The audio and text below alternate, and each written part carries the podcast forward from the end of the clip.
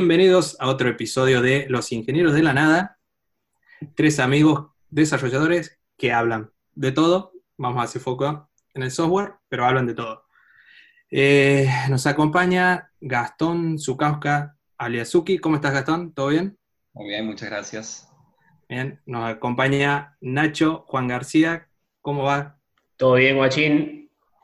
Bien, y en este episodio vamos a estar hablando de Data Science e inteligencia artificial y nos acompaña nuestro queridísimo amigo Brandon James, alias Bob. ¿Cómo estás, Bob? Muy bien, muy bien. Bueno, muchas gracias por la invitación y buenas noches acá en cuarentena. en cuarentena. ¿Cómo, ¿Cómo estás llevando la cuarentena? La verdad que no, no tan tan feliz, digamos, viste que arrancamos, todo era todo diferente, todo raro, uh, qué, qué interesante eso, pero ya estoy totalmente aburrido de estar, porque no tengo excusa de estar en la calle y, no, y no, me gusta, la verdad que quiero salir, quiero hacer algo, digamos, estoy, estoy harto. De esto. y hace 40 días que estamos más o menos, creo que ya todo el mundo tiene ganas de salir, hacer algo, pero bueno, hay que aguantársela y, y ver qué, cómo evoluciona todo esto. Bueno, este podcast es fruto de, también un poco de la cuarentena y de las ganas de juntarse y hablar entre amigos, invitar a más amigos y hablar de, bueno, de algo que nos apasiona a todos, que es la tecnología.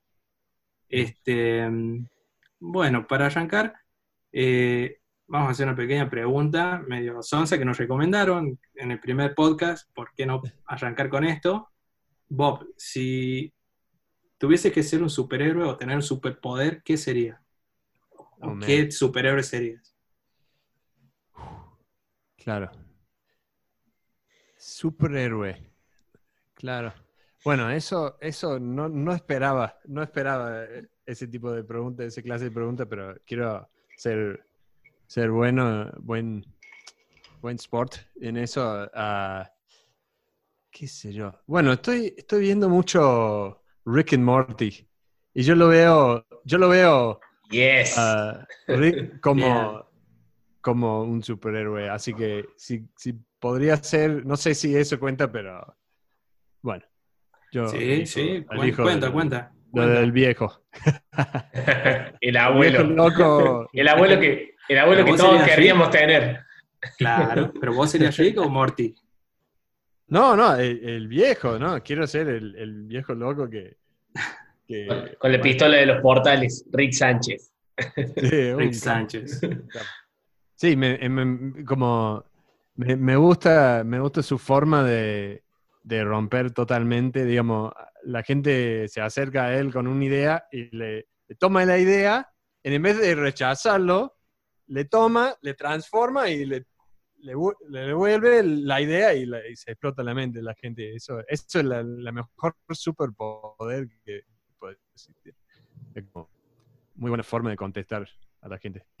Claro, claro. Sí, 100% válido. ¿Y ustedes, chicos? Yo creo que a mí, a mí me gustan más los tradicionales. Siempre me gustó más Superman, la pica ahora con, con Batman, todas las cosas, pero para no elegir algo tan overpower, eh, me gusta eh, linterna, linterna, Verde, que también debería estar descartado, pero algo un poco más terrenal, Arrow, dado que me gusta, me gusta tirar con arco. Y también quiero hacer una mención de honor a, a, los gemelos, ¿cómo eran los gemelos Fantásticos. Los gemelos fantásticos. Los gemelos fantásticos. Porque era, hermoso, se juntaban los dos y, y, la mina era, era un águila, la mina era un tiranosaurio rex, era un avión y el tipo siempre era agua venía el monito con un balde y el tipo era el cubito de hielo, era la, la botella de agua, era el iceberg, era la ola. No se le cae otra idea al, chango ese. Pero bueno, una de las cosas más creativas que he visto en mi niñez, sin, lugar a dudas. Si seguías hablando vas a terminar siendo Robin, así que vamos a pasar a Nacho. me, da risa, pero sí, era agua en diferentes estados. Y, y, un poco jugando con lo mismo que dijo Bob, que también juega Rick and Morty con eso, es eh, está también hecho, o sea, con esa excusa de que tenían un anillo y se podían transformar en cualquier cosa, te daba la, se les daba la libertad para hacer lo que quieran. Y Rick, con la pistola esa de portales también. Yo creo que Eh, yo voy a ir a lo básico, pero porque es el, el primer superhéroe que conocí cuando era chico, el primer cómic que leí, y aparte me copa la idea de, va a sonar medio mal, pero de millonario, mujeres, no, Batman. Ah, sí, sí, sí. Está bien, pero tenés, que ser, tener una actitud medio así, medio dark. No importa, sí, sí, transformar la voz cuando está en el traje, es complicado, pero sí, sí. En todo caso, ahora ese, ese superhéroe es Iron Man, culpa de las películas. Pasó de ser eh, Batman. Eh, claro, sí, sí, tal cual. Está bien, está bien. Si yo tuviese que elegir uno, no elegiría un superhéroe, elegiría un villano, que en este caso sería Thanos, y pondría el guantelete del infinito y haría así, chao coronavirus, para que salgamos y hagamos un asado. ¿Ah? ¿Les parece? Trate de meter dos deseos y además de, de erradicar el coronavirus, es que ya esté una parrilla llena con 10 kilos de carne, eh, todo el alcohol comprado, listo, digamos, ¿no? Claro, así y todo junto. Todo junto, que esté el, el, el, asado hecho y chao. En la terraza de Gastón, sí o en sí. La terraza de Gastón. Sí, sí, sí, por supuesto, por supuesto. Bueno, este, bueno, nuestro invitado es Bob. Eh, Bob, tenemos que contar que, bueno, contanos vos de dónde venís, este, de qué país sos, que no sos argentino, se nota un poquito más o menos cuando hablas, pero sos un 90% cordobés casi. Pero contanos de dónde venís. Bueno, yo, ah, yo soy de, Texas, de Estados Unidos, digamos, nací en Texas. bueno, viví, viví ahí casi todo mi, eh, la, la, vida, digamos, 20, 20 años ahí en Texas, pero estudié en otro lado ahí en Estados Unidos. Ah, pero digamos, mi familia somos, somos texanos, tenemos una estancia con vacas, con caballo y todo eso, digamos. Y uh, bueno, claro, y fue trabajando, yo trabajaba en periodismo, trabajaba como profesor de matemática allá y viajaba por varios lados, pero terminé aquí en Córdoba en, 2000, en 2013, uh, la, la, misma semana de los saqueos en Córdoba, llegué y estuve, estuve, estuve trabajando en periodismo y uh, llegué acá y eh, la verdad que tenía una amiga, una, una, chica que era cordobesa, me invitó a venir. Y llegué y me dijo, oh, ¿qué pasó en el centro? Que había un muerto, qué sé yo. Y habían, estaban, yo me acuerdo, llegué el mismo día y, y vi la gente en, en, la calle con barriendo a, cristal. sí, claro, claro. los, vidrios rotos. Llegaste a, a, a la escena de la purga, digamos, llegaste claro. 12 horas pensé que era así siempre. claro. De la película La purga. Pensé que iba a tener mucho trabajo como periodista. Así que bueno, yo uh, me, me, estacioné, digamos, en, en Alto Alberdi al principio, después en, en, Centro y conseguí un trabajo um, dando inglés, un poco de, de varias cosas Uh, y uh, entonces, bueno, eso fue como seis años, y, pero seguía con el periodismo y seguía con eso, y arranqué um, en, en, programación, en software, porque estuve, estuve jugando con R, haciendo las visualizaciones para, lo, viste que los periodistas usan para hacer sí, sí. gráficos y cosas para el, para el periódico, y quería hacerlo porque vi algunos muy copados, y dice, ¿cómo lo hacen? Y me fui, encontré un curso que daba un, un grupo de periodistas en Latinoamérica, un, una fundación, y, y me encantó.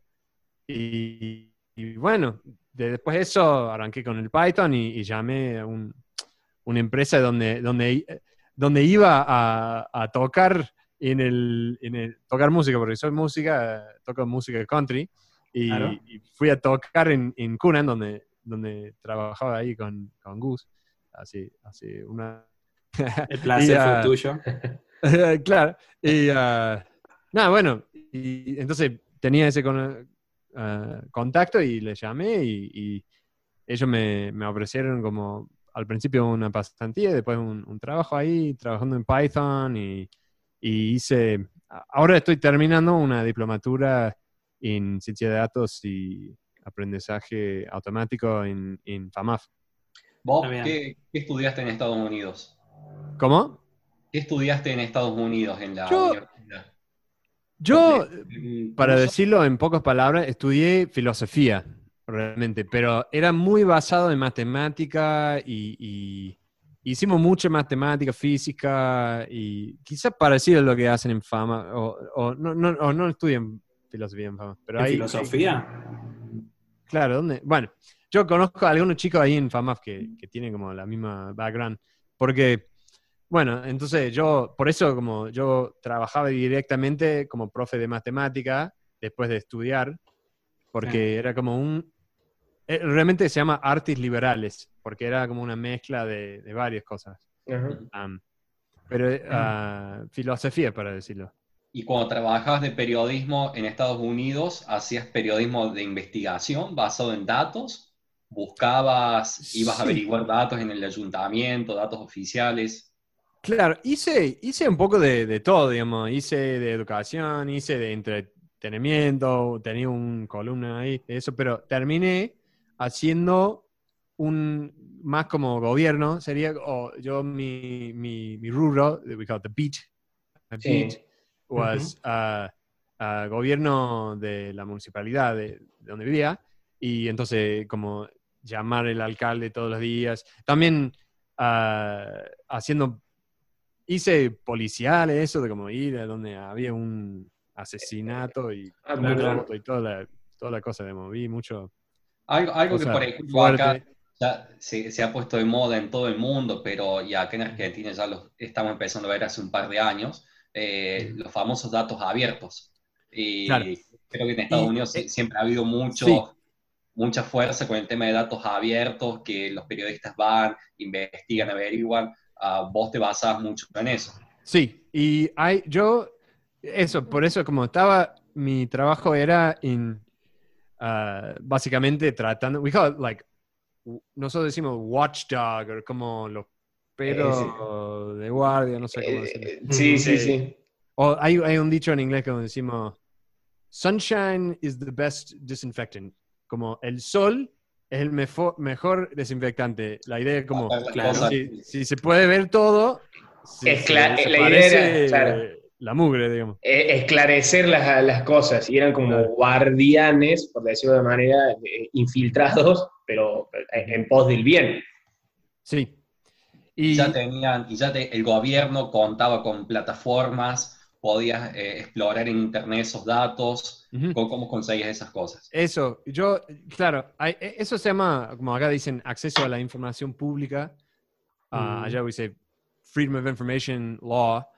Y yo como estuve muy interesado en ese tema, porque, digamos, en Estados Unidos es muy claro que, digamos, el gobierno es nuestro, es, son, no, no es como, no, cuando yo voy al el gobierno y digo, ah, ¿cuánto, cómo es tu salario? A cualquier funcionario del gobierno, Ujú. en Estados Unidos no tenemos, digamos, esa información es, es- es de, de Es nuestro. de, es de público nosotros, conocimiento. Los pobladores estamos pagando a ellos, entonces tienen que decirnos cuánto. Entonces, esa cuestión de pedir información, eh, hay mucho más transferencia, tran- ah, transparencia. Entonces yo como dediqué un poco de eso y justo armé con una pequeña, o estuve como avalado por un grupo ahí. Y cuando vine a a Latinoamérica, tratando de como investigar un poco, yo me interesaba mucho el estado de, de eso, ese tipo de leyes, de datos y, acceso a la información. Tiene que ver mucho con la libre expresión de la gente en, Latinoamérica. Entonces estuve como haciendo un blog y básicamente hice como un, un estudio en Uruguay, en Argentina, en, en Bolivia, sobre, sobre ese tema acá. Y, y justo en, en 2016, entonces ya, ya había como casi terminado mi estudio, se Ujú. pasaron una ley acá en Argentina sobre el acceso a la información pública, así que ahora está mucho más, más transparente que, que el momento cuando yo llegué en, en 2013. Ujú. Está- ¿En qué, año. ¿En qué año habías hecho ese estudio en Latinoamérica? ¿Habías hecho esa comparación? Sí, era 2013, 2014, por ahí, como ¿Y a, qué conclusiones habías llegado en ese momento? ¿Qué habías visto? ¿Qué habías descubierto? Ah, bueno, yo, bueno, que, me sorprendió que un país como Argentina, que, yo veo entre todos los países latinoamericanos, uno de los más intelectuales. Por eso quizás vivo acá un poco, porque tiene muy alto nivel de educación, pero no tiene, no tenía leyes muy, para, para una cosa que yo veo tan básico, de pedir un funcionario, o, decir, ah, ese proyecto de construir un, puente, ¿cuánto gastaron y a quién, a quién pagaron? Digamos? ¿Cuánto pagaron por esto y cuánto pagaron en eso? Porque es tan fácil, bueno. De manipular, sí, sí, sí, sí, o de ocultarlo, sí. O sea, vos, que vos estabas haciendo, digamos, este, periodismo de datos, o usando datos, mejor dicho, este, y sí. ¿Cómo fue evolucionando eso? Porque, bueno, vos haces data science, haces inteligencia artificial. ¿Cómo fue evolucionando eso hasta convertirte en un científico de datos? Claro, realmente estuve como medio ingenuo cuando, cuando arranqué y, realmente en Cunan, donde, donde estoy trabajando actualmente, porque yo, yo quería aprender Python porque vi eh, la potencial de eso y también R, y yo quería, yo sabía, ah, bueno, si, si consigo un tipo de trabajo haciéndolo, lo voy a tenerlo mucho más, mucho más, más fácil. Lo, voy a poder hacerlo mucho mejor. Sí. Y entré ahí y después el, el, eh, uno de los, jefes ahí, eh, los dueños, los socios, uh, él ya estaban avanzado con aprendizaje automático y y, realmente no, no, no tenía relación ciencia de datos con, con, IA, digamos. Yo tenía la parte estadística, que, que tiene que ver mucho con, con, ciencia de datos, pero no, no, no había uh, hecho esa conexión entre, entre datos y inteligencia. Ese tema de entrenar. Sí, machine learning. Eso fue como una linda sorpresa. Perdón, decime. Sí, no, que eh, te faltaba como conjugarlo con machine learning entre, entrenar algoritmos y, todo eso, que seguramente nos metemos más ahí, no tan técnico, pero digo un poquito más, y, como que encontraste ese beta ahí, empezando con Python y todo eso. Sí. Y, y para mí, realmente, le digo, como se me explotó la mente, lo vi de esto, y en cada, cada rubro, digamos, se, puede aplicarlo a todo sí. y, que sea por software, pero también mi, mi, hermana trabaja en Silicon Valley en, en, Palo Alto, en, en, una empresa de biométrica, digamos, y ella hace, ella es epidemióloga, sí. pero entonces ella lo, lo aplica a, a medicina y, bueno, qué sé yo, como... Sí, es inevitable preguntarte, después lo que dijiste, tu hermana, ¿están investigando algo del coronavirus seguramente? Ah, justo, digamos, estaban haciendo un, básicamente, un producto que era una app, básicamente, que era un test de, cáncer de, seno. Pero cuando pasó eso de, de coronavirus, hicieron un, pivot. Bueno, you know, uh, uh, esa palabra no, no, se usa. Bueno, en Silicon Valley sí. pivot es cuando tenés un negocio que, que, que vende una cosa o, una app que, que hace una cosa y, y, no funciona y ves, ah, ah, lo, lo lo cambiamos totalmente nuestro negocio para, esto. Eh, sí, claro, claro, Pero aplicando el mismo software, pero cambiando un par de argumentos. Claro, claro, claro, Entonces, bueno, ella... Sí, ahora están haciendo un test justamente para COVID-19 allá. ¿Vos tenías eh, algún contacto previo con desarrollo, con programación? ¿Conocías algún lenguaje de programación? No, realmente empecé con R en como hace muy, muy poco, digamos, así. Uh, bueno, qué sé yo. No, no, realmente no, y no, no, digamos, era todo. Sorry, Bob.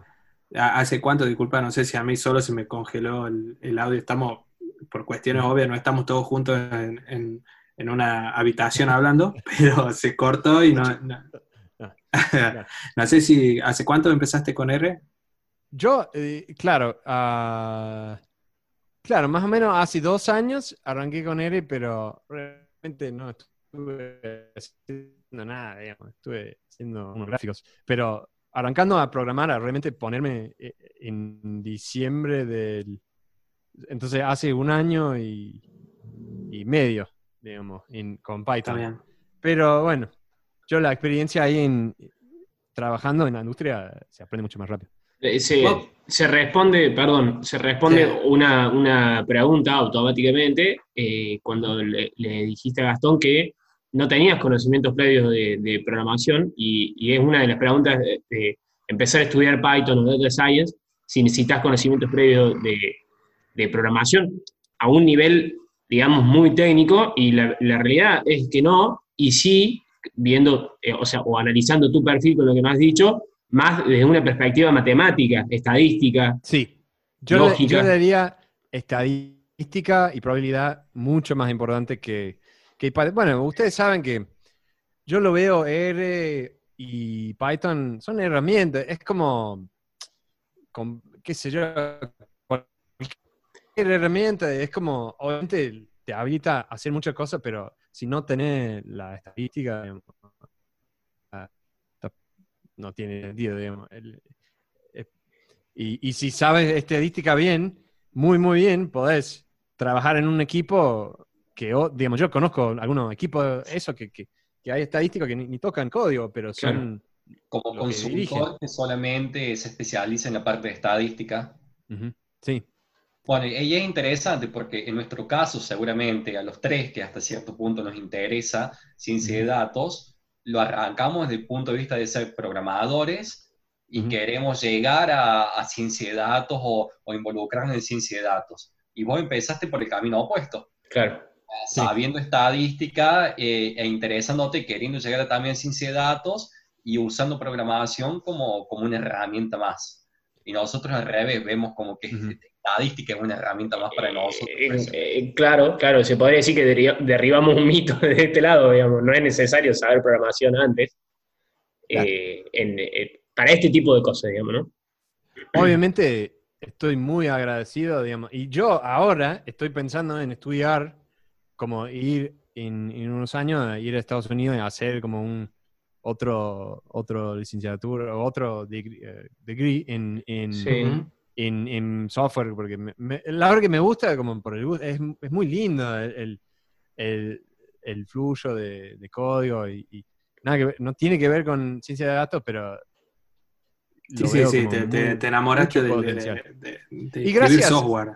Y gracias a, a Gustavo, digamos, yo mucho, no, gracias, eh, en serio, yo, yo le tengo que agradecer. Yo no, yo sabía que la gente no me iban a dar bola cuando entré a la oficina, diciendo, ah, ¿qué- ¿cómo es un SSH? ¿No? ¿Qué mierda es eso? Digamos, tratando de, de hacer la cosa. Y el único que me dio bola era, era Gustavo, así que yo le voy a tener ese. Bueno, Mira. cuando estés en Silicon Valley allá arriba, eh, Dale, Eh, tirame, eh, eh, tirame- claro. tirame una soga. Publicar la última entrevista y que llegue a Estados Unidos. Le ponemos subtítulo en inglés. Claro. Eh, bueno, estamos, disculpa Nacho, No, estamos, Perdón. estamos metiéndonos en el tema de ciencia de datos y todo lo demás, pero más o menos podemos llegar a decir, eh, eh, para la gente que nos escucha, que quizás son chicos que recién están eh, empezando en esto del software o hay gente interesada que en lo que es data science, pero no sabe bien qué es data science. Eh, ¿Nos podrías explicar más o menos? ¿Es un compendio de cosas? ¿Es algo puntual? Claro. Por ejemplo, en tu caso, ¿vos qué estás haciendo? Claro, am, es, es difícil. Yo, yo, claro, para empezar, digamos, durante los años, digamos, creo que esa idea de, ciencia y datos es una que apareció recién, pero realmente antes creo que como Big Data está como un poco relacionado con eso, pero no exactamente, y aprendizaje automático, digamos, machine learning.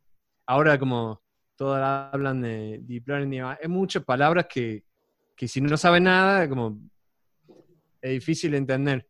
Pero yo, yo básicamente, ¿qué es ciencia de datos? ¿Qué, qué estamos hablando? Yo, es la idea de, tener datos, tener muchos datos, que ahora estamos generando mu- muchísimos datos cada vez más, y tratar de buscar patrones que, digamos, un- una computadora puede ver patrones mucho mejor que un humano. ¿no? y, y, entonces, aprovechar las herramientas de, de computación, de, y ahora como tenemos superpoder, eh, supercomputadores que pueden procesar esos datos muy rápido, a buscar patrones, y ahí viene, con esos patrones viene la parte de estadística para predecir.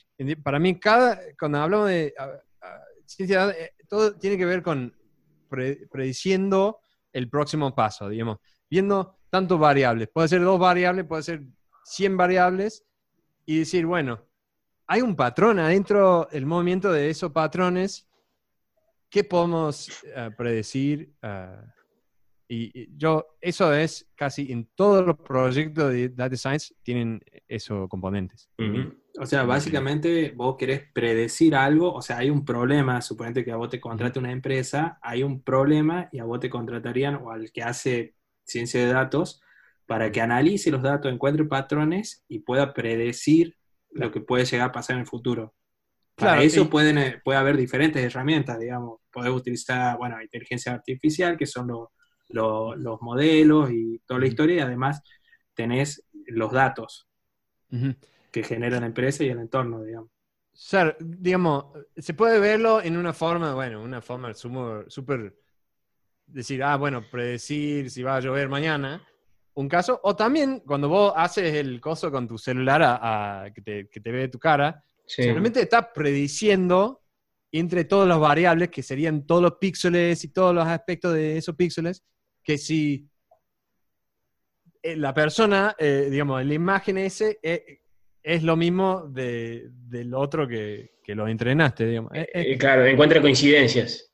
Claro, coincidencia, pero sí, yo lo... Sí, entonces se aplica, se aplica a todo, digamos. Es, increíble y, eso es lo, interesante, es como la parte creativa que, que realmente me gusta mucho de software es es como tomar esa herramienta y decir, ah, ¿dónde, ahora dónde podemos aplicar esto? Digamos, cada vez que tenemos datos, eh, la creatividad es, totalmente sin, fin, digamos. Eh.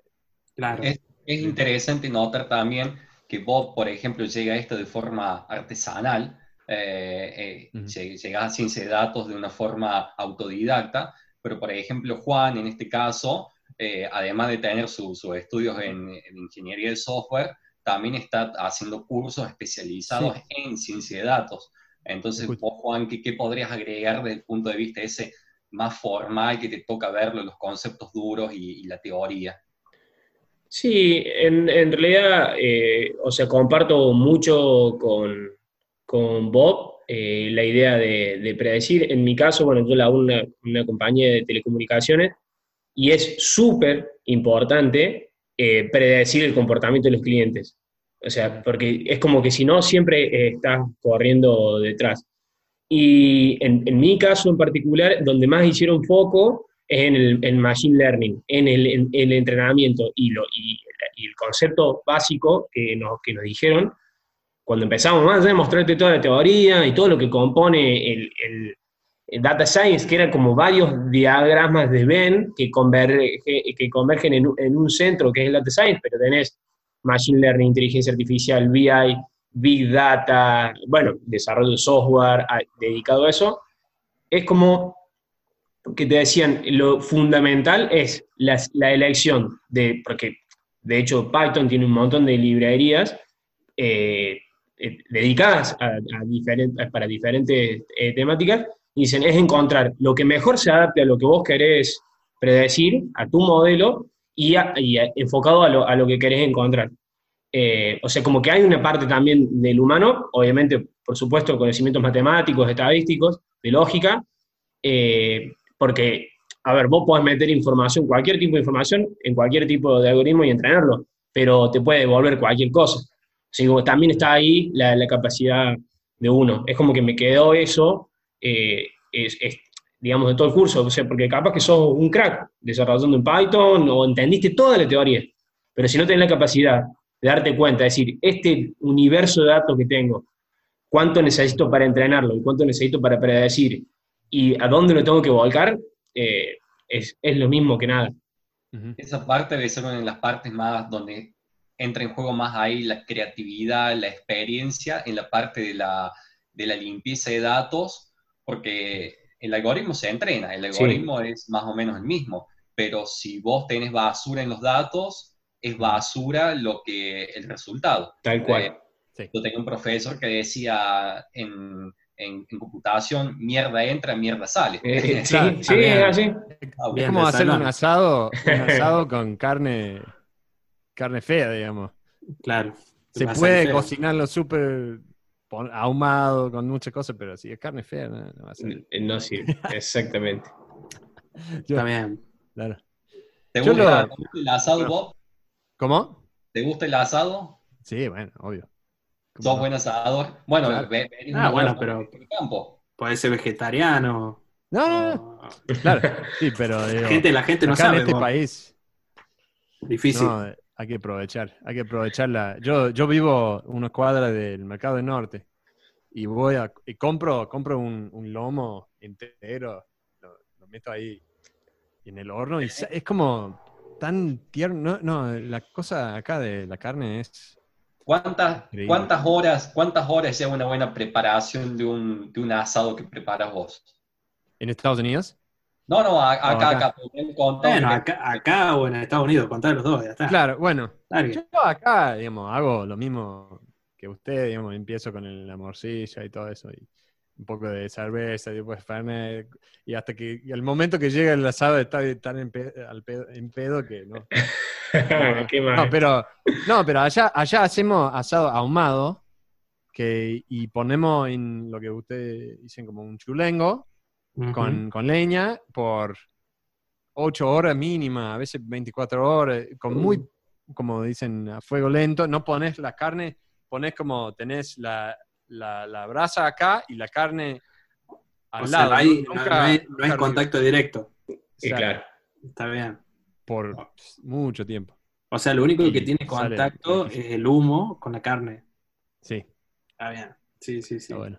Eh, sí, estoy, estoy esperando. Eh, sí, no, sí, pero es difícil encontrar un chulengo que tipo de que me sí, alguien con terraza que tenga un chulengo. Sí. O, cuando pase todo esto nos vamos a Texas, no hay ningún problema. creo que, al paso que vamos es más factible que vayamos a Texas que a la terraza de alguien.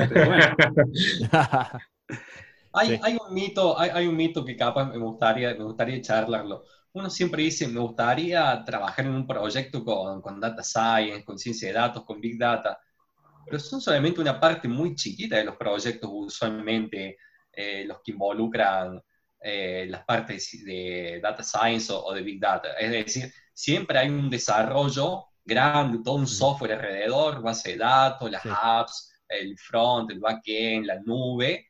Y, Big Data, Machine Learning, lo que sea, es, muy chiquito, es un 10%. No todo el mundo puede trabajar en esos proyectos. No sé cuál, cuál es tu experiencia, Bob, eh, en eso. No, no tenés 100 personas dedicadas en una empresa a trabajar de lo mismo.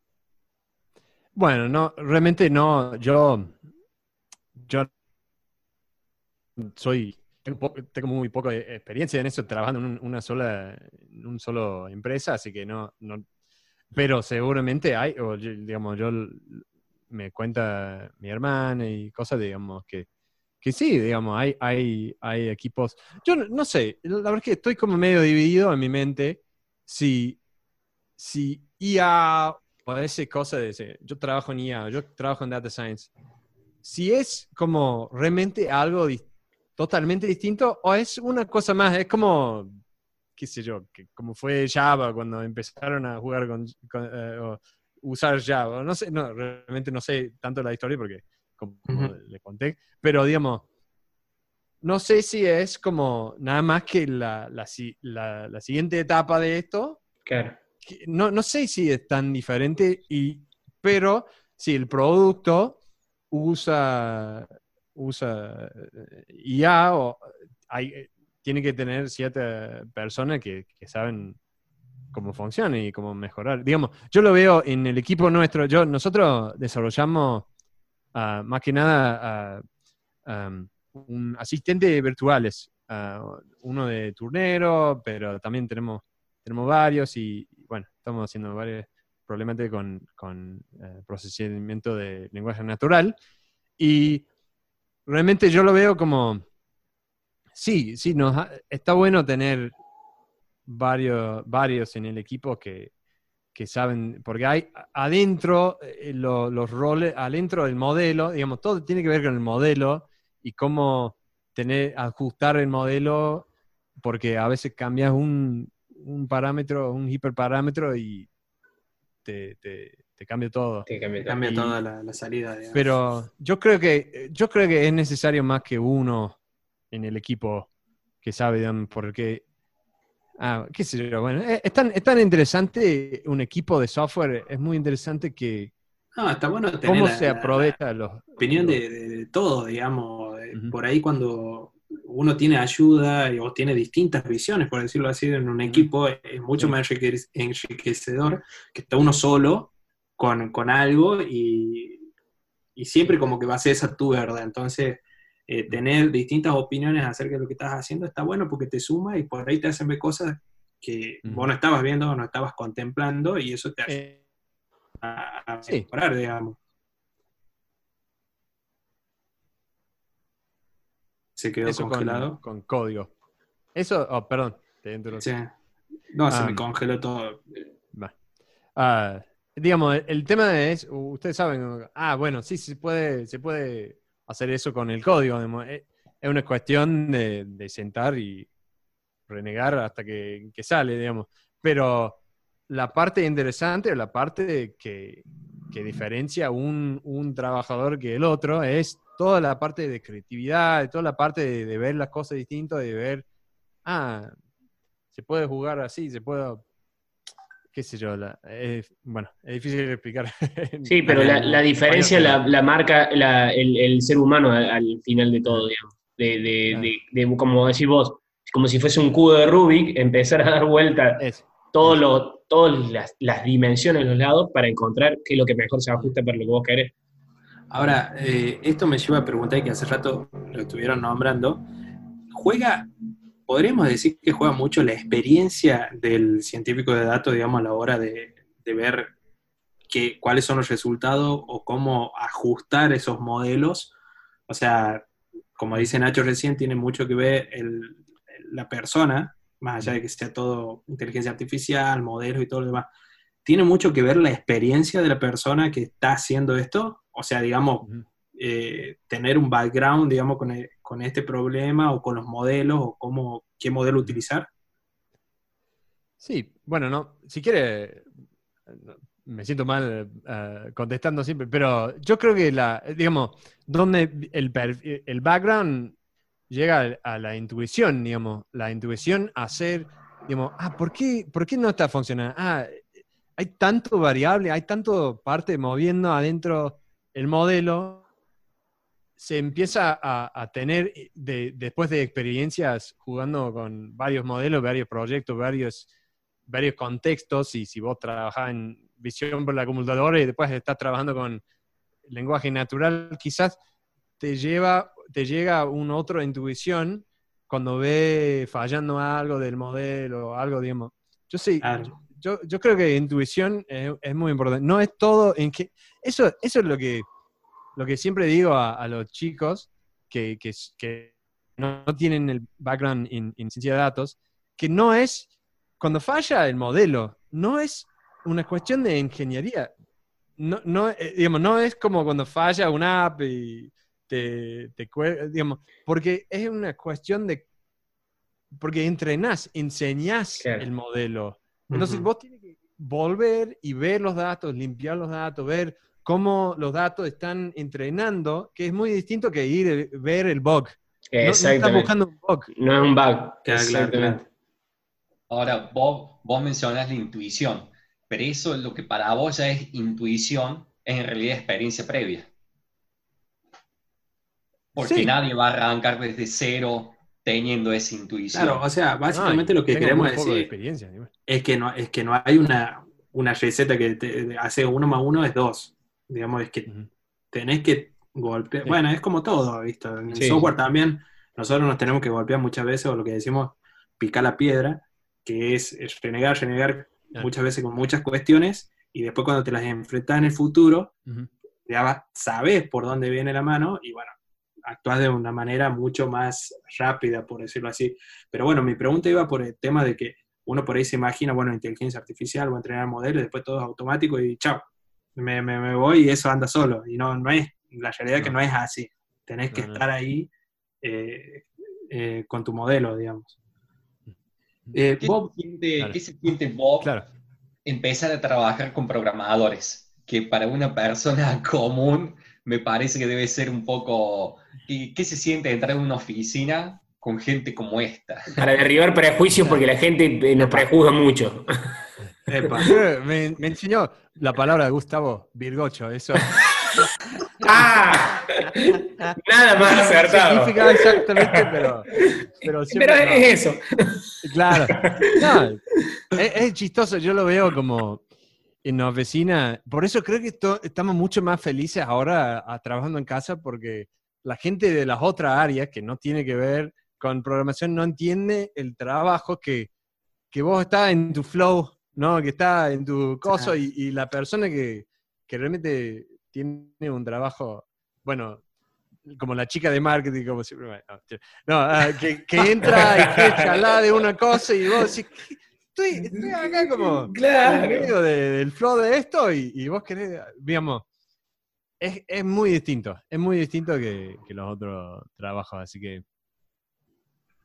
Sí, sí, sí. Sí, pero a mí, a mí me gusta, a mí me gusta. Ahora, son uno de nosotros. One más. claro. Sí, en realidad, mirá, los programadores, a ver, cuando nosotros estamos desarrollando, por ahí vos estás tan compenetrado en algo que viene alguien y, te dice, me decís la hora y, te das vuelta así, decís la hora y cuando volvés decís, ¿qué estaba haciendo? Uy, otra vez, y, capaz que perdiste media hora de análisis aquí adentro en tu cabeza, y bueno, pero sí, eso, eso pasa, es inevitable. Claro. Eh, y vos llegaste a la empresa tocando música. Sí, sí, estuve. Ah, me invitaron por el, acto del fin de año y sí, fue, fue muy, ¿Y qué tocas? Ah, toco, toco el banjo, toco el violín, la guitarra, varios. Música, música country que, no, se, no se toca mucho acá. Eh, me, parece que el podcast se enriquecería mucho con, un sonidito de banjo. Vamos. Cuando, cuando hacer un banjo. Bueno, ¿quiere, que lo, lo, traiga del banjo? ¿Preparo el banjo? Sí, un ratito. Hacer un, pequeño concierto? Dale. Bueno, Memo. Juan, vos, por ejemplo, ahí en, tu laburo, ¿ya están usando eh, cosas relacionadas a ciencia de datos, a Big Data? Eh, la realidad es que no aún, y eh, hago mucho BI y sí está bueno, o sea, está bueno lo que me preguntaste para aclarar otra cosa. O sea, como sugerencia, no sé quién, quién nos puede escuchar el día de mañana, pero me pasó el curso, los, conceptos, la teoría, está todo bien. Pero, y me, ha pasado con, haciendo cursos o capacitaciones en, otras cosas también, ¿no? Eh, el ejemplo, la parte práctica, se usaron, eh, o sea, no estaba aplicada a nuestro negocio. Eh, y nos pasó que, o sea, si yo hoy me tengo que sentar, habla, como hablábamos recién con Bob, del tema de, de, qué, por ejemplo, para predecir el comportamiento de clientes en base a los tiempos de la llamada, que es muy común, porque yo, bueno, eh, yo laburo en las telecomunicaciones y eso, el, tiempo de la llamada, acotar el tiempo de la llamada o, lo, o, tratar de que el cliente se autogestione lo que más se pueda, es a lo que apuntás. Eh, si yo me siento hoy en día, eh, desde cero, tendría que empezar a probar algoritmos. O sea, yo no sé qué es lo que mejor se ajusta hoy, así, de la nada, ¿me entendés? Y, tal vez, si los cursos, o lo, porque encima esto estaba dictado todo para la empresa, se orientara y se usaran ejemplos eh, para lo, que a vos más te interesa, o, en el nicho en el que vos estás, me parece que eso sería mejor. O sea, es como, eh, digo, me parece a mí lo, más correcto. Pero bueno, también es cuestión de sentarse y empezar a, probar, a jugar con los datos. Y a vos lo que más te han dado ahí en la parte de programación, de las herramientas nuevas, ha sido estadística. Sí, sí. De hecho, eh, antes de empezar el curso nos hicieron leer eh, un libro de estadística y matemática y eh, un poquito de eh, Python, para, un poco para entender, adentrarse en el lenguaje. ¿Estadística más allá de lo que se puede ver en la universidad, por ejemplo? No, no, era bastante básico. Mediana, moda, eh, un poco de lógica también. Bien, no, no, no hay que ser un científico nuclear para No, no, no, tal cual. Está bueno, o sea, otra cosa, o, o de otra forma que se podría enfocar es, vos vas con la teoría leída, pero también e ir, a, ir refrescando esos conocimientos e ir aprendiendo, que eso sí lo hacían y eso sí estaba bueno, con, eh, a medida que vas avanzando en el curso y con casos prácticos. o sea, ellos te decían, en este momento, en, hacia lo que estamos haciendo acá, es calcular la moda, que nos va a servir, que va a ser una variable o un elemento para otro, para, para predecir un comportamiento dentro de una fórmula, ¿me entendés? O dentro de un algoritmo. Estaba, estaba muy bueno. ¿Vos? ¿Estamos listos? Sí, sí, bueno, bueno, disculpe, tenía que afinar. Ah, el está bancho, es perfecto, muy está perfecto. afinar el bancho. Bueno, ¿Ese sé ese que- lo, lo trajiste de Estados Unidos o lo conseguiste acá? No, lo, lo traje de allá. Lo traje de allá. Compré por correo. es, muy, es muy sencillo el bancho. Es, es básicamente un, un parche como una bata- batería, digamos. Sí. Un anillo. Un anillo de. Es como la parte de una bata atado a un, un palo con, con cinco cuerdas. Y um, tiene un- una cuerda que es más, es más chiquita. Como más y tiene- viene de África.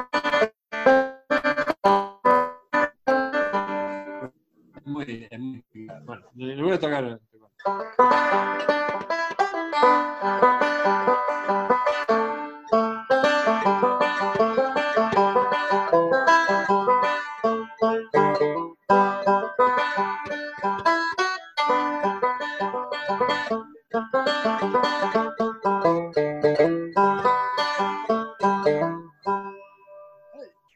Muy bueno. Bravo. ¿Eso sería música country? Eso, eso es la música country, se llama música bluegrass. Ah, y sí, es, es como la mezcla de música irlandés con la música africana. Y yo tocando, hay como dos estilos. Eso, estoy tocando, yo lo toqué con, con púas metálicas, tres dedos, se llama banjo de tres dedos, que es la forma más moderna, digamos, pero la forma más, más antigua, la forma más africano, digamos, más antigua, es, es- se llama clawhammer, que sería el, mar, el martillo, eso que se, se escucha distinto. Ah,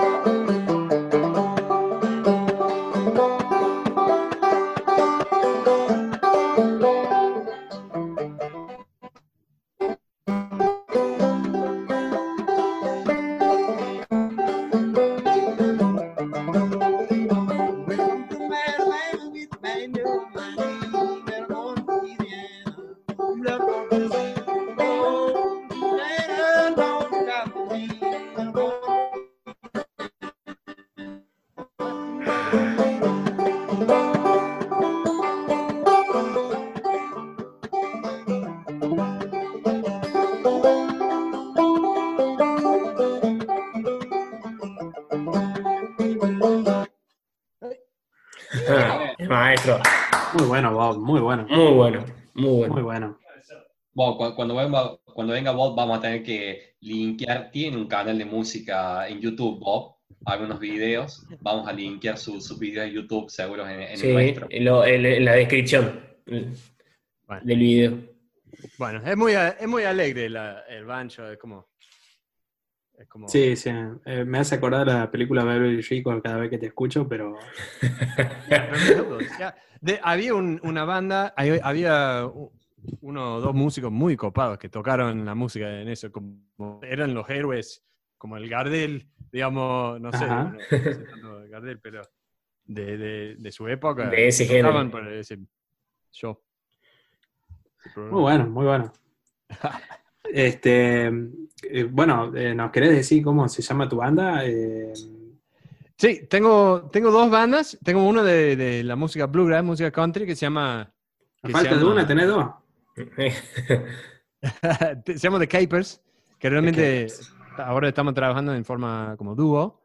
Y, y tengo otro que, que suma un par de otros chicos. to- tocamos Gypsy Jazz, tocamos Sí, jazz. Gypsy Swing ah, Jazz Gitano, sería español. Y bueno, porque también en ese banda toco el, toco el violín y canto y todo eso. Eh, bueno, es para pasarse bien y hay mucha movida de música norteamericana acá en, acá en Argentina, así que tengo muy- Bueno, nosotros, nosotros te fuimos a ver, este, recomendamos, recomendamos ir a, a los shows. Este, bueno, obviamente ahora con todo este quilombo del coronavirus no se puede, pero apenas se pueda, eh, es muy lindo, es muy lindo. La verdad que la pasás bien y está muy buena la música. Bueno, gracias por la the, endorsement, el auspicio, no sé cómo le Eh, claro. Está bien, está bien, está bien. Además, Bob es multifacético, porque también recomienda series de Netflix. De hecho, es gran fan de todas las cosas relacionadas con los tigres, me parece. El rey tigre. Tiger King.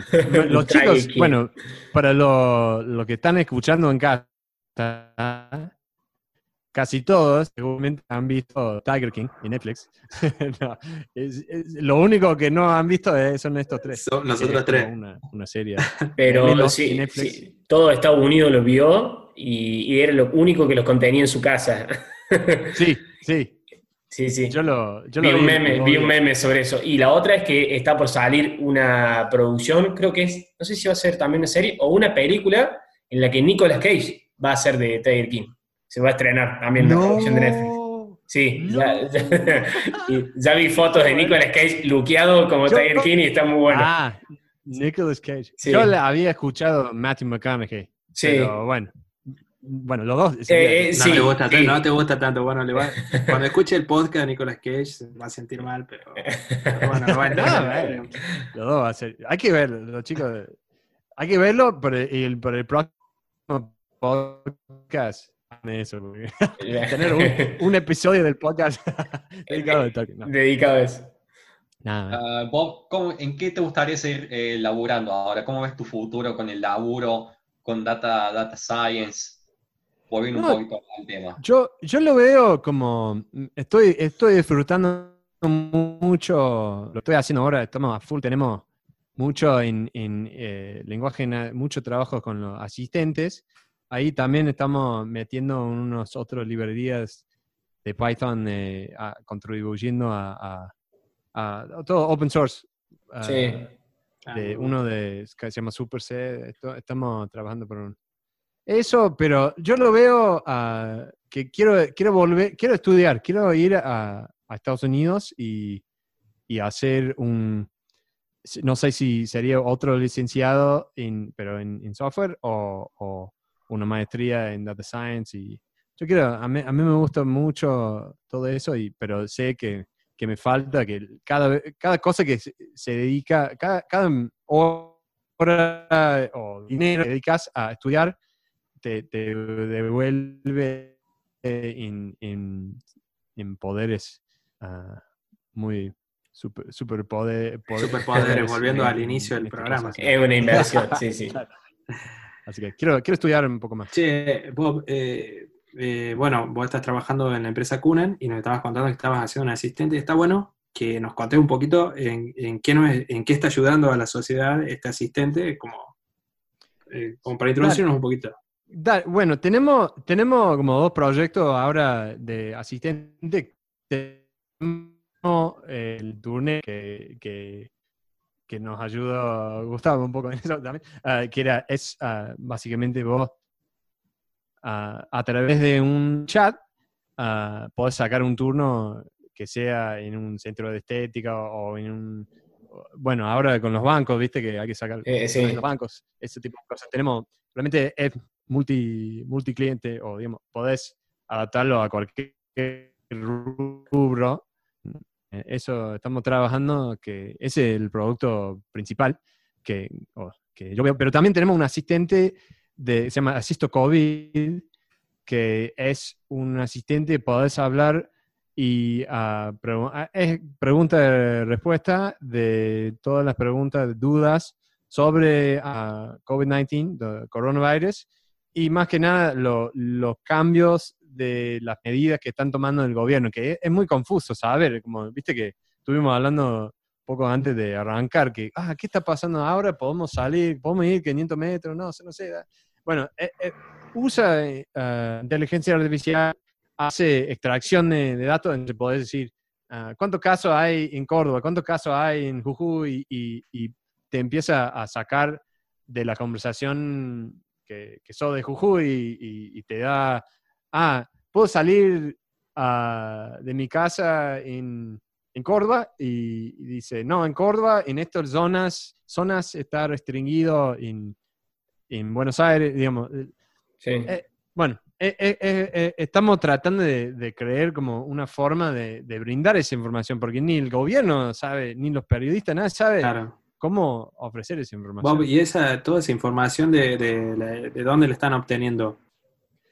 De ah, fuentes oficiales tratamos, digamos, todo, todo lo que tenemos, porque nosotros pedimos una beca del gobierno para hacerlo. No nos dio la beca, pero estamos viendo otra forma de sacar plata del gobierno.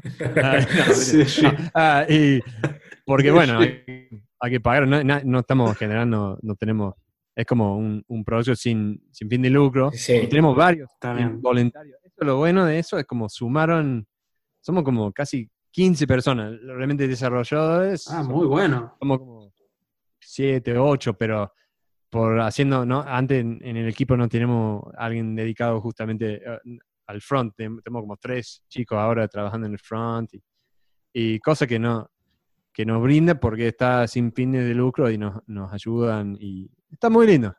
Y también... sí. para los que nos están escuchando, discúlpame, eh, ¿a dónde pueden encontrar el asistente?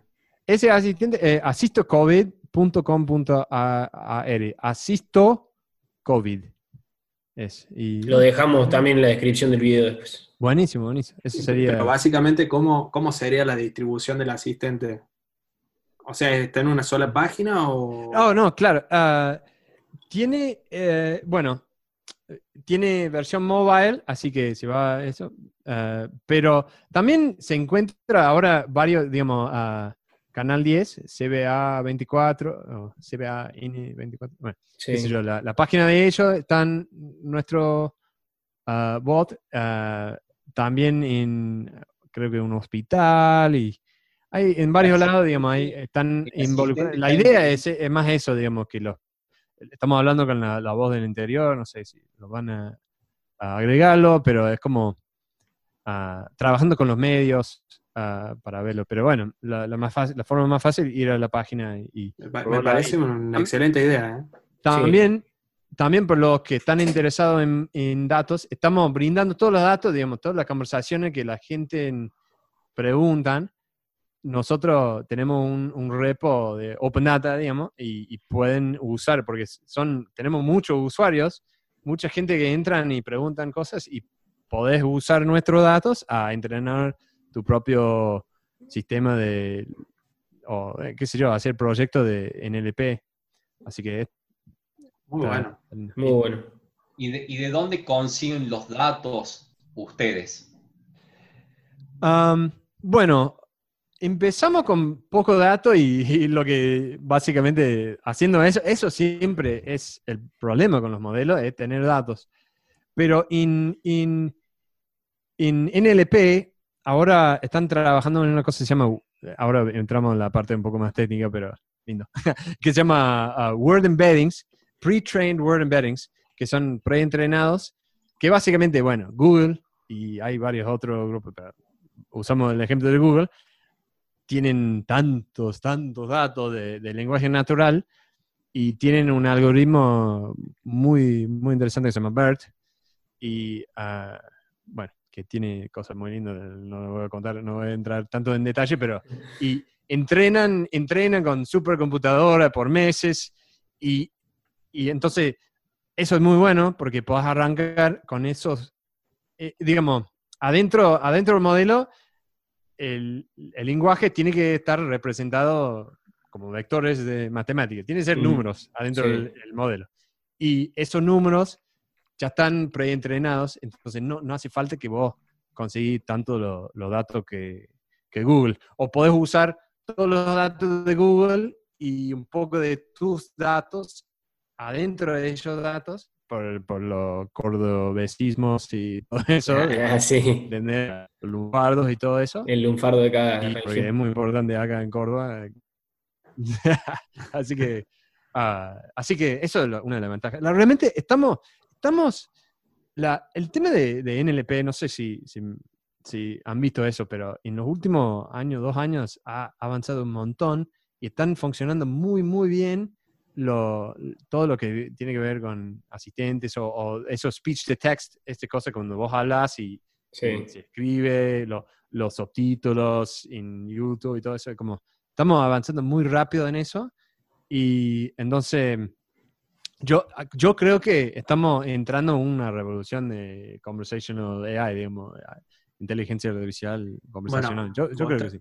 Vos estabas hablando de, de Google justamente y no hace mucho, no me acuerdo exactamente cuánto tiempo, pero Google lanzó con su asistente donde vos podés que yo, reservar una cita para ir a cortarte el pelo y vos no haces la llamada, te la hace el asistente Sí, claro. y, y hasta la, la- no sé cómo se dice, las- el- la voz de- del, que te- del bot o de la inteligencia artificial que te llama es tan real que la otra persona no, no se da cuenta. en ningún momento se da cuenta de cosas. No se Sí. da cuenta, o sea, Claro. es, es- es increíble al- hacia lo que vamos. No sé si hoy en día está funcionando allá en Estados Unidos o todavía está en fase de pruebas.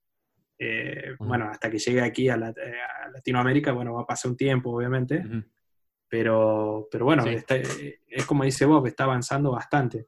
Yo, yo, digamos, estamos entrando a un, un tema muy, muy, muy interesante de, de todo eso de, de los bots, de que aparecen humanos. Viste que es como, es muy importante, viste, cuando tiene un, un robot físico que, que hace los párpados, como, viste que Sí. si, si el bot Eh, eh, nunca hace un párpado, me parece eh, súper freaky, ¿no? Eh, sí. Es, es como hacen, y eso, lo de Google, como tienen esas cuestiones.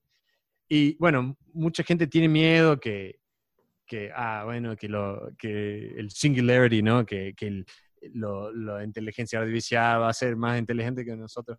Pero yo, mi experiencia como trabajando en esto, es que veo tan difícil hacerlo trabajar, que bueno, bueno, no va a ser pronto que, que robots que nos reemplacen. controlen todo el mundo.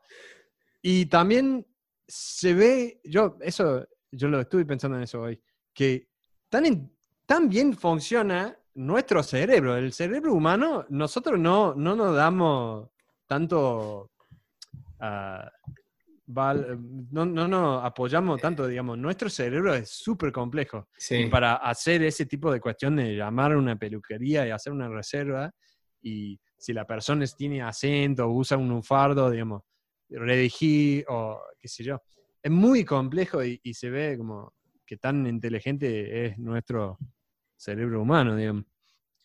A Así ver, lo que que, pasa, Bob, a este cerebro lo, lo estamos entrenando hace 100 millones de años. sí, sí, sí, Y a las otras redes la venimos este- entrenando hace 10 años. Tal cual.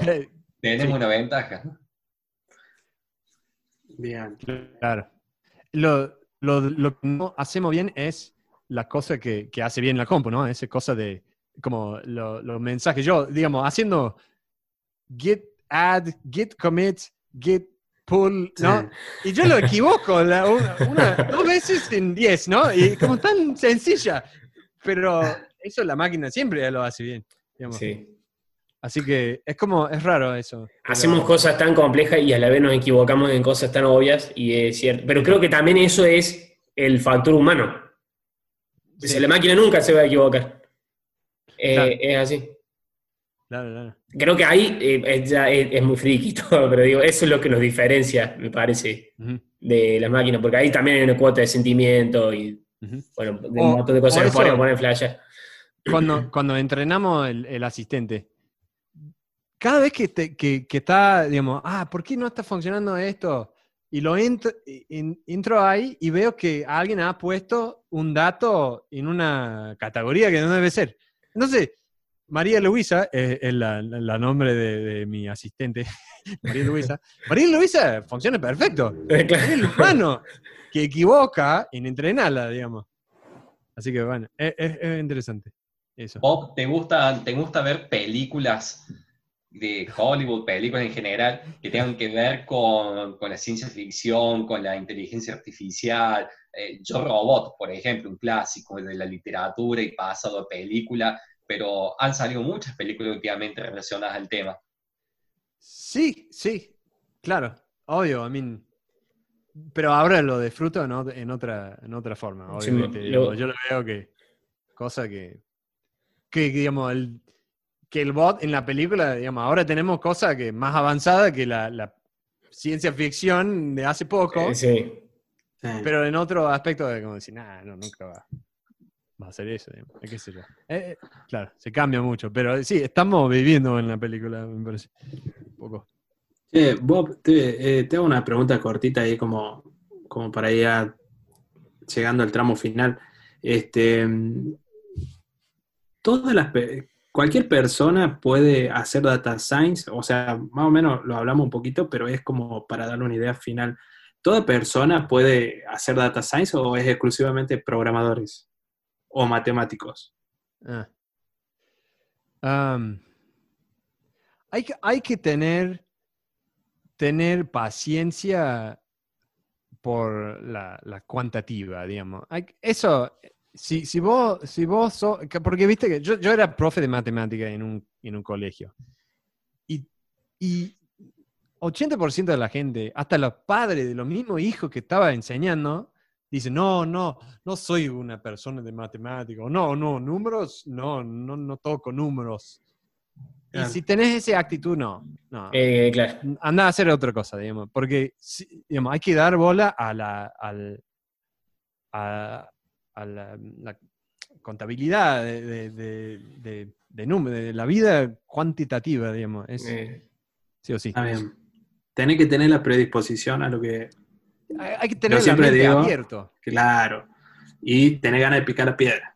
Sí, pero afuera de eso, si tenés ah, la mente abierta, digamos, no hay nada. Yo, yo como profe, ex profe de matemática, matemática es una cosa que está en una es como la programación también. Yo creo que aprender un, un- yo aprendí cordobés, no, aprendí español y era mucho más, más difícil que, que aprender una- un lenguaje de programación porque un lenguaje de programación está hecho lógicamente, está hecho para que uno pueda entender y si lo, si lo hicieron en otra y lógicamente no- nadie lo usaría, digamos. Y, y también la matemática, obviamente. Entonces, por mí, no, si vos tenés el cerebro de decir que uno más uno es dos, digamos, si podés aceptar eso, digamos, la- es, una cuestión de, sumar ah, niveles de eso, digamos. Yo lo veo. No hay nadie, no hay gente que nació, nacieron con una mente matemática. Es como la misma con la música. No, no soy músico. No, es una cuestión de si vos querés dar bola a la música, vas a aprender la música. Si no, claro. si vos Claro. decís, estoy encerrado en eso, matemática, música, no, no sé, nada, no, no voy a poder aprender. No, no vas a aprender. O Pero sea, no- y suponiendo, suponiendo que voy a tener la predisposición, las ganas, ¿qué tipo de perfil, suponete, me imagino gente que trabaja en una empresa y, no sé, se dedica a hacer reportes. Ese, ese tipo de gente, teniendo la predisposición y, bueno, las ganas de aprender, eh, ¿Data Science podría ser eh, una evolución para ellos? Sí, sí, yo, yo, yo creo que sí. Pero, digamos, yo creo que la gente, yo creo que también eso tiene que ver con eso que está pasando ahora con, con, con COVID-19. Y yo lo veo que la gente, yo espero que uno de los cambios que pasa es que la gente empiece a pensar científicamente a las cosas, digamos, pensar, ok, yo quiero ver los números, quiero ver por qué está pasando eso, digamos, e- e- es como lo mismo con, con ah, climate change, ¿no? Es como la gente, sí. es como hay un, hay un una prejuicio totalmente estúpido a, a la matemática y la ciencia. Es como, es como muy estúpido, es como pegar sí. un hueco en tu cabeza que no tiene sentido. digamos. Eh, Y, yo espero que, que todo el mundo va a tener que eh, empieza a, a estar más abierto a, a- a ese tipo de, esa forma de preguntar, de, de- ver las cosas y, pensar en las cosas. Sí, está bien, está, está- está bueno. Esto, bueno, este- esta pandemia nos va a hacer ver, o nos está haciendo ver todo de otra manera. Es como que vino y pateó la realidad de que teníamos del día a día hasta de cuando te levantás y salís, tu rutina, ¿no? Ujú. completamente. Eh, bueno, como para ir cerrando, este, la última pregunta que te quiero hacer, o no sé si los chicos después te quieren hacer otra pregunta, por mi lado, básicamente eh, me, eh, sé que en Data Science, eh, como que las mujeres están, están más activas o se están act- activando más. A ver, hago la aclaración, nosotros venimos del palo del software y y en nuestro caso, por ejemplo, desde que empezamos a estudiar, es muy difícil que haya muchas mujeres. O empiezan unas cuantas y no terminan, no, sé por qué motivo. Pero en el caso de Data Science, sé que hay más mujeres o más eh, están activamente en, en esto. Y además sé que se están haciendo hasta congresos eh, de Data Science aquí en Córdoba hace poco, no me acuerdo el nombre, que se hizo una... Claro. ¿Cómo? Hay MET y Women, Women in Data Science, Mujeres en Data Science, y un otro se llama MET. Hay dos grupos muy fuertes de, de eso. bueno, eh, que tienen bastante repercusión este, Claro. cuando se hicieron. Y bueno, ¿vos, vos qué Mm. visión ves de esto? La- eh, No, en el, Eso, eso otro, digamos, como, como todo pasa, digamos, eh, eh, lo- lo- la- los seres humanos estamos mejorando, digamos, estamos descartando ideas viejas que no funcionan más. Es como yo lo veo, la, la- la forma de pensar en lo- la gente gay o la gente homosexual o la gente... Y ahora como estamos dando cuenta que el cerebro femenina, el cerebro masculino, digamos, no hay, no es como que uno funcione mejor con la matemática Exactamente. y, y está vieja esa idea y va a ser obsoleta. Derribando prejuicios. Y está bien, está bien que así sea. Sí, Sí. obvio, porque, claro, hay, especialmente hay, hay tanta necesidad de, de- de desarrolladores y desarrolladoras. Así que yo me, encanta eso, eh, me parece muy, muy bien. Nosotros en el equipo acá ya en Kunan somos mitad, somos dos, realmente el equipo core, somos dos hombres y dos mujeres, digamos. Lo- Claro. contratamos dos, dos mujeres este año y, y son cap- capas, ¿no? son muy, muy grosas. Está bueno, está muy bueno. Muy bueno. No sé, chicos, si ustedes quieren preguntar algo más. Yo le preguntaría por qué está tomando agua un viernes a la noche. sí, oh, sí, porque estuve tomando un poco de bourbon el miércoles y estuve como castigado por mi hígado y estómago y no, estuve mal todos los últimos dos días, así que estoy haciendo reposo. Pero Está la próxima ya, ya les acompaño con... O sea, hace dos días que estás rep- haciendo reposo. Sí, No, no estamos- queremos- estamos- Eso, eso significa algo, Bob. Sí. Estás en estás en el grupo de riesgo del COVID. No salgas a la Claro. calle, no, tengo que la mano, salir. ponete barbijo. El tema- es feo, es feo tomar mucho, pero estar en el mismo lugar donde sí. estás todo el tiempo, digamos. A mí me gustaría en el bar, ahí como bailando y escuchando música. digamos. Eso quiero, si, si, si eso fue la propuesta, sí, lo tomaría hasta Ahí está, la digamos. Ahí está, mirá. Bueno, Sí, para ahí. los que nos están escuchando, aquí en Zoom nos dan la la oportunidad de poner un fondo virtual y bueno, me puse un fondo de un bar. Así que bueno, vos que me estás viendo, Bob, imagínate que estamos en un bar. Deja de Ah. tomar agua y. Ah, ah, incentivaba la violencia. otro. Para la próxima. ¿Cuál, cuál es la bebida, ¿Cuál es la bebida de preferencia de Bob? ¿Un bourbon? Bourbon, sí. Bourbon, bourbon y, y porque me hace mal la panza porque lo tomo tanto, lo tom- tenía me- allá se compra muy, muy, muy barato, acá no, no lo tomo nunca porque es carísimo, pero a mí me gusta la Hefeweizen, la cerveza Hefeweizen, quizás vos tenés ahí en tu, tu barcito ahí un aquí, que es como el- lo de trigo, está- Sí, sí, sí. es lo más rica. Así que si, si me quieren invitar a una cerveza, una Hefeweizen, un Te debemos. De- Bueno. Bueno, vos. Ha sido, ha sido nuestro primer invitado, todo un honor. Muchas gracias. sí, claro. ¿Cómo, cómo te sentiste? ¿Te, te, te dimos mucho, muchas preguntas? No, muy lindo. Me siento, siento mal porque siento que estaba hablando todo el tiempo. Me gustaría. Pero yo le escuché la, la, la, la otra episodio. Soy, sigo todos los episodios, escucho todos tus episodios. y entonces yo sé mucho de ustedes, entonces no te- ah, pero bueno, me gustaría saber más de, de- de esto, así que bueno, quizás me, me invitan otro día y, Exactamente. hago- le hago la pregunta a olvídate. usted. ¿Por qué no hacer una segunda parte? Y hasta una tercera. bueno, Bueno, esto, esto es algo que va a ir evolucionando, así que no sabemos a dónde va a terminar esto. Ahora estamos hablando de tecnología y capaz que terminemos hablando de, no sé, de deportes y bebidas, cata de vino, series, claro. serie, no, no sabemos. Así que Buenísimo. dejamos Ah, que nos el muy lindo, muy lindo producción y me gusta mucho el, el- el, sentido de, ¿cómo se dice? El, el- el ámbito, eh, muy, muy bueno. Muy bueno. Bueno, muchas gracias.